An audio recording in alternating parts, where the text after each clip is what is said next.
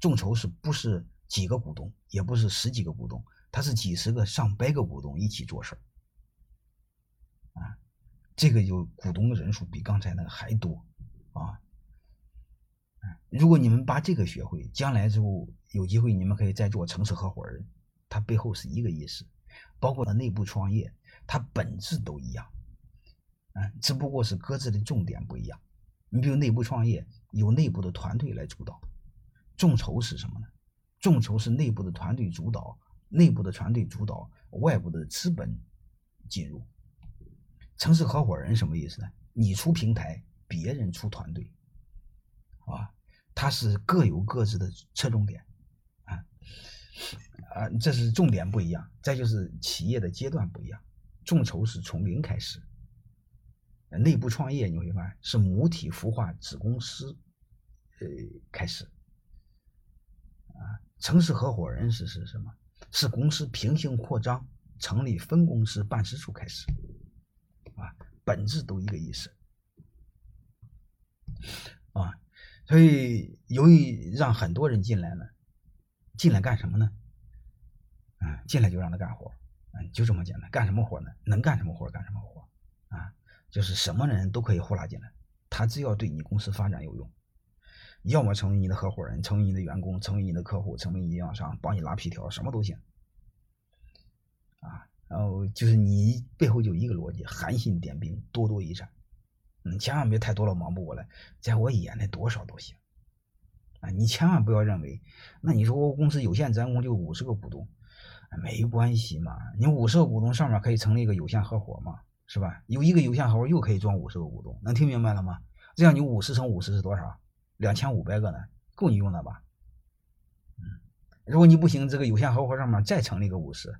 那两千五再乘以五是多少？你目前短时十年内你干不到这个事儿，所以不用太着急。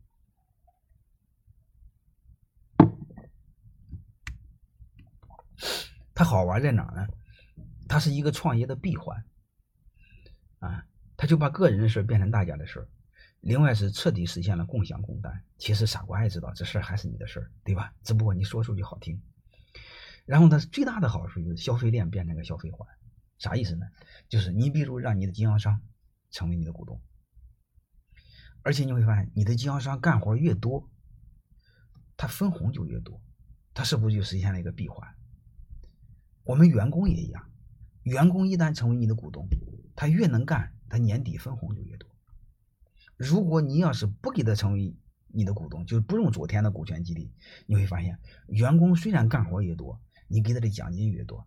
但是他固执的还是认为，他妈你老板拿的更多，是这回事吧？所以他感觉还是不爽啊。所以这个众筹背后的本质就这个意思，哎，大家一起干，哎，一起分，形成一个闭环。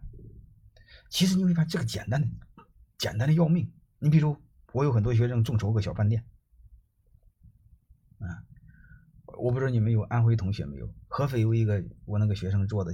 叫翡翠哥，我小孩去过他那吃饭，他众筹了好几个，但这些年没去过了。五六年前去他那吃过两次，啊，这这这做的不错。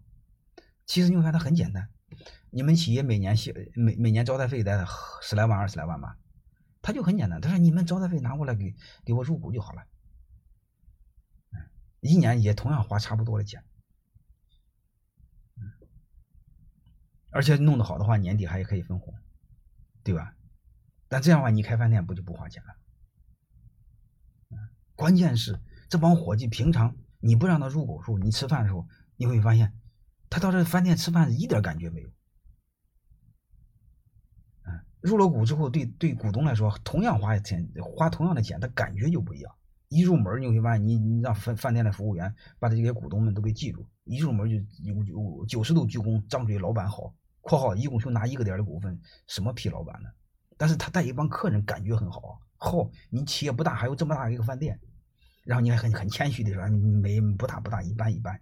你自家的食堂，你看很客气，但是内心感觉很牛逼。括号一共就一个点的一个点的股份，年终也不一定能分着红。他感觉是不是不一样？所以你会发现，现在吃饭你会发现，并不是吃什么饭，也并不是喝什么酒，这东西太同质化了，无非是找个理由嘛。这个理由是不是感觉很好？好吧？这些东西你们都可以要思考的啊。我们面向谁众筹呢？我不赞同面向陌生人啊。不过现在 P to B 都是骗人的，我建议你们谨慎，好吧？特别是你们捣鼓一些乱七八糟基金的话，我建议你尽快拿出来，要不然你们来不及了。哇，什什么乱乱七八糟的基金，这这这 P to B 的东西，我建议你尽快拿出来，好吧？背后我就不愿意多说，这个是我不喜欢的啊。我认为我不认识你，我绝对不会给你投钱。我认为最好的众筹的模式就是面向朋友，面向客户啊，再就是面向项目团队。其实本质上面向面向项目团队，就是下午讲的一部分的内部创业。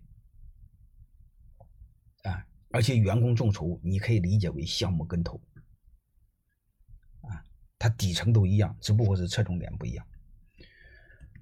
呃，我们这种逻辑分股份呢，和刚才讲的是一样的事